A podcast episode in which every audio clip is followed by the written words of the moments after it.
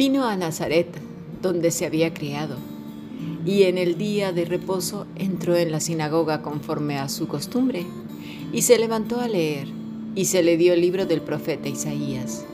Y habiendo abierto el libro, halló el lugar donde estaba escrito, El Espíritu del Señor está sobre mí, por cuanto me ha ungido para dar buenas nuevas a los pobres. Me ha enviado a sanar a los quebrantados de corazón, a pregonar libertad a los cautivos y vista a los ciegos, a poner en libertad a los oprimidos, a predicar el año agradable del Señor. Y enrollando el libro, lo dio al ministro y se sentó. Y los ojos de todos en la sinagoga estaban fijos en él. Y comenzó a decirles, hoy se ha cumplido esta escritura delante de vosotros. Y todos daban buen testimonio de él y estaban maravillados de la palabra de gracia que salía de su boca y decían, ¿no es este el hijo de José? Hemos leído Lucas capítulo 4 versículo 16 al 22. Estemos contentos, hemos escuchado palabra de Dios.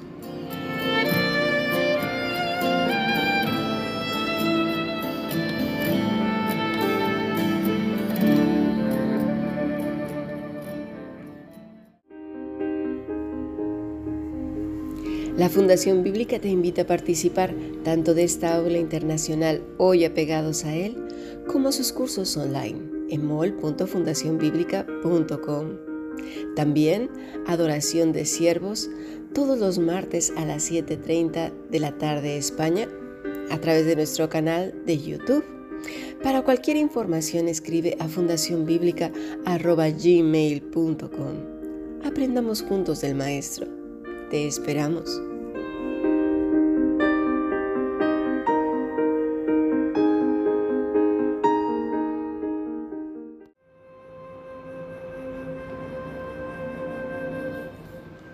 Bueno, continuamos con nuestro estudio del Evangelio de Lucas.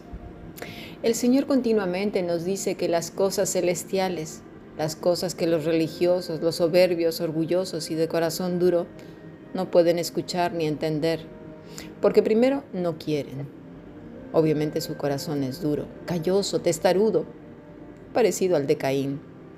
Hacen muecas cuando oyen a Dios, buscan y buscan tener la razón continuamente. Además se alían con otros para afianzar su rebeldía y ver lo que quieren ver. Eso continuamente lo vemos en los evangelios, ¿verdad? Cómo se aliaban entre ellos para conspirar contra el Señor rechinaban hasta los dientes. En Cristo no valoraron ni la profecía, ni su vida misma, lo que Él decía, ni los tiempos, ni su testimonio, ni el fruto de su vida, ni la autoridad conferida del cielo con la que hablaba, nada, ¿verdad? Hoy pasa exactamente lo mismo. Las posturas religiosas y recalcitrantes rechazan la libertad en Cristo rechazan la verdad, rechazan el amor de Dios para con todos, en donde no hay diferencias, donde todo es como al principio. Vamos a leer, por favor, Isaías 48, 16. Dice así al 17. Acercaos a mí, oíd esto. Desde el principio no hablé en secreto. Desde que eso se hizo, ahí estaba yo y ahora me envió Jehová el Señor y su Espíritu. Y así ha dicho Jehová, Redentor tuyo, el Santo de Israel, yo soy Jehová tu Dios, que te enseña provechosamente, que te encamina por el camino que debes de seguir. Gracias a Dios por su palabra. Gracias a Dios porque nos atrae siempre con lazos de amor. Vamos a ver primero a qué se refiere el Señor con el principio. ¿Qué principio? Bueno, vamos a ver. La palabra es Rosh y se refiere al contexto que vamos a leer en Isaías 40, versículo 21 en adelante. ¿No sabéis? ¿No habéis oído? ¿Nunca os lo han dicho desde el principio? ¿No habéis sido enseñados desde que la tierra se fundó? Él estaba sentado sobre el círculo de la tierra cuyos moradores son como langostas. Él extendió los cielos como una cortina, los despliega como una tienda para morar. Él convierte en nada a los poderosos y a los que gobiernan la tierra hace como cosa vana, como si nunca hubieran sido plantados, como si nunca hubieran sido sembrados, como si nunca su tronco hubiera tenido raíz en la tierra. Tan pronto como sopla en ellos se secan y el torbellino los lleva como jarasca. ¿A qué pues me haréis semejante o me compararéis? dice el santo.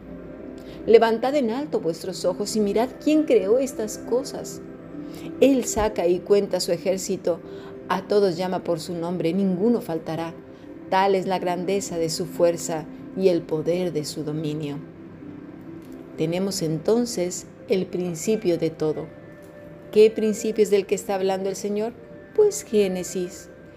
Tenemos la tierra y el espacio como testigos de su diseño, el poder de su palabra, que es Cristo mismo, y el Espíritu de Dios. Isaías 48, pues, versículo 16 dice, acercaos a mí, oíd esto, desde el principio no hablé en secreto. Desde que esto se hizo, ahí estaba yo, y ahora me envió el Señor, Jehová y su Espíritu. Es obvio que alguien que vive a su aire, pues se sienta solo y perdido y que no sepa por qué camino debe andar o por dónde va. Pero aquel que sabe, comprende y entiende que todo cuanto existe fue creado y es sustentado por Dios, que allí estaba Él y sigue, y que es el mismo verbo, es decir, la palabra, el logos, que por Él fueron creadas, todas las cosas, esto lo tenemos que tener muy claro. Por ejemplo, Juan 1.1, de esto nos está hablando. ¿eh? En el principio era el verbo y el verbo era con Dios y el verbo era Dios. Este era en el principio con Dios y todas las cosas por Él fueron hechas y sin Él nada de lo que ha sido hecho fue hecho. En Él estaba la vida y la vida era la luz de los hombres. ¿Cuáles hombres? ¿A qué se está refiriendo?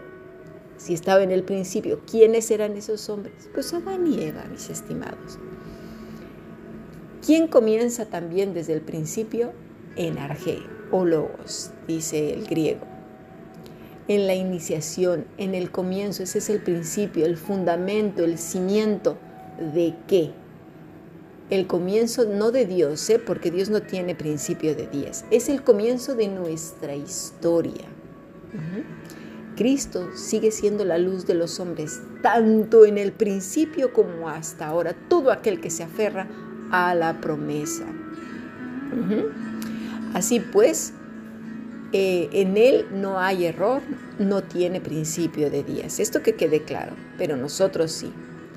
Entre tantas cosas que tenemos que aprender del libro de Génesis, es la relación tan preciosa que existió entre él y el primer Adán y Eva, y cómo fue destruida a causa de la alta traición de estos. Pero a su vez, la gracia, misericordia y la promesa del Mesías cumplida en nuestro Señor Jesucristo. Dice el Señor, ahí estaba yo, y ahora me envió Jehová el Señor. ¿Y quién más? Pues el Espíritu Santo una armonía perfecta, sin fisuras y sin grietas. Es maravillosa. En el versículo 17 el mismo Señor nos dice que es nuestro redentor. ¿Quién es ese redentor? ¿De quién está hablando? De Cristo. No nos olvidemos que Cristo es Dios. Si te perdemos esto de vista, nos vamos a equivocar. ¿sí? Él es el que era, el que es y el que será. Él es el que nos enseña dice la escritura, provechosamente, lo habla aquí en este pasaje. Todo lo que aprendemos del Maestro, y tengámoslo claro, ¿eh?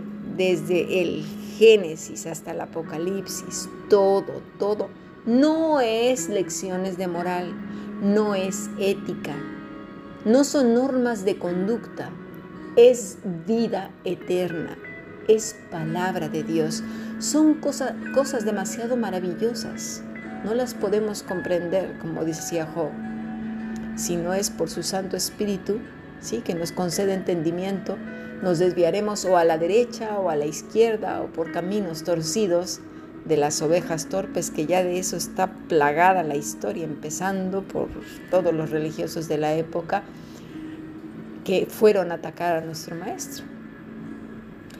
Cuando se queda en el intelecto esta enseñanza, el hombre tiende a convertirlas, ¿sabes en qué?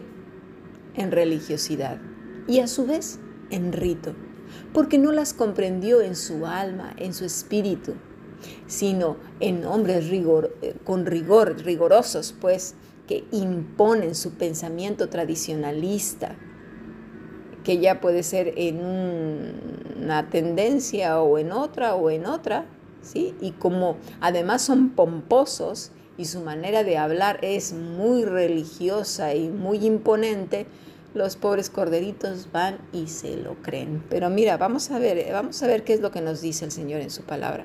Y es así que nos encontramos con cantidad de religiosos recalcitrantes que azotan a unos y a otros porque no se sujetan, ¿sí?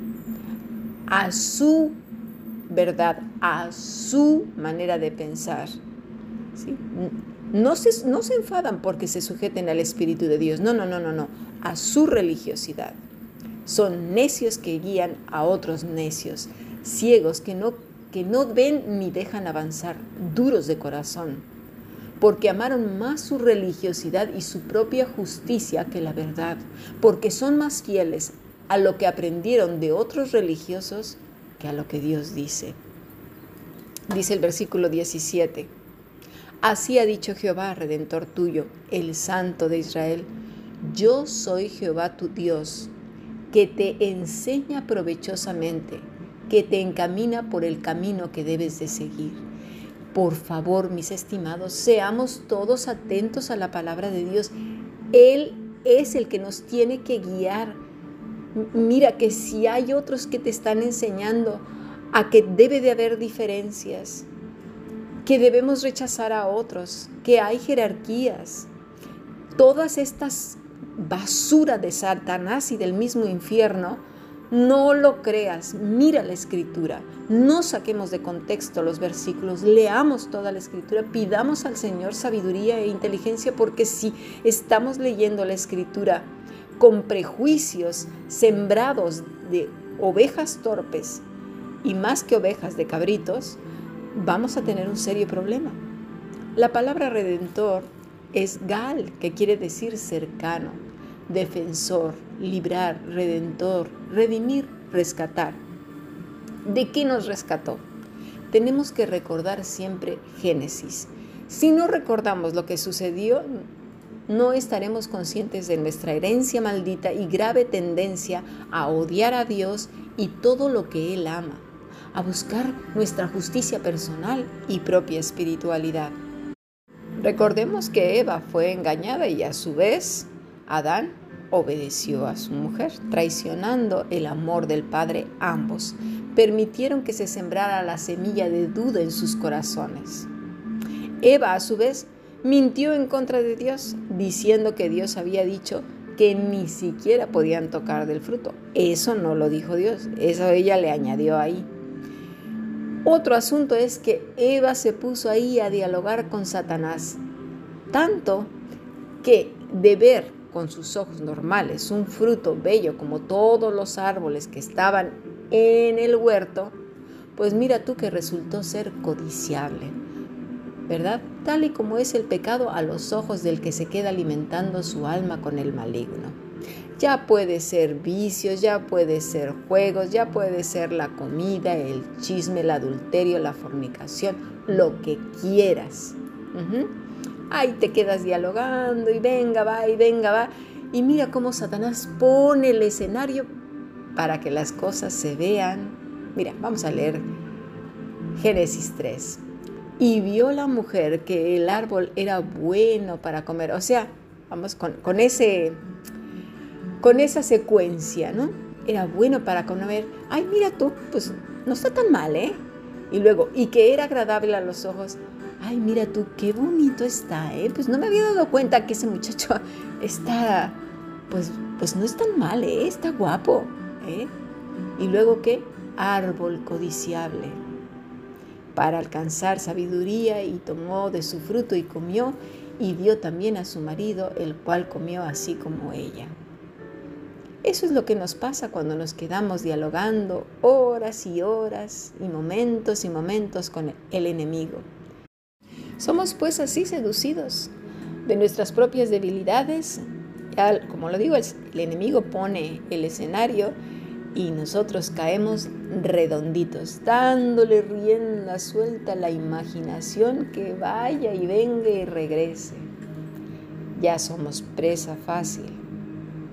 Este es el pecado de Eva. Se quedó hablando con él, de Adán y Eva, de ambos finalmente, porque Satanás no se volvió a apartar de ellos. Ahí estuvo con ellos todo el tiempo. De eso hemos sido redimidos. El Señor nos ha redimido de eso, de la muerte espiritual. Vamos a, profundizar más en cuanto a esto porque necesitamos estar muy conscientes de qué fue lo que pasó y por qué es el Señor nuestro redentor. Pasemos al siguiente podcast.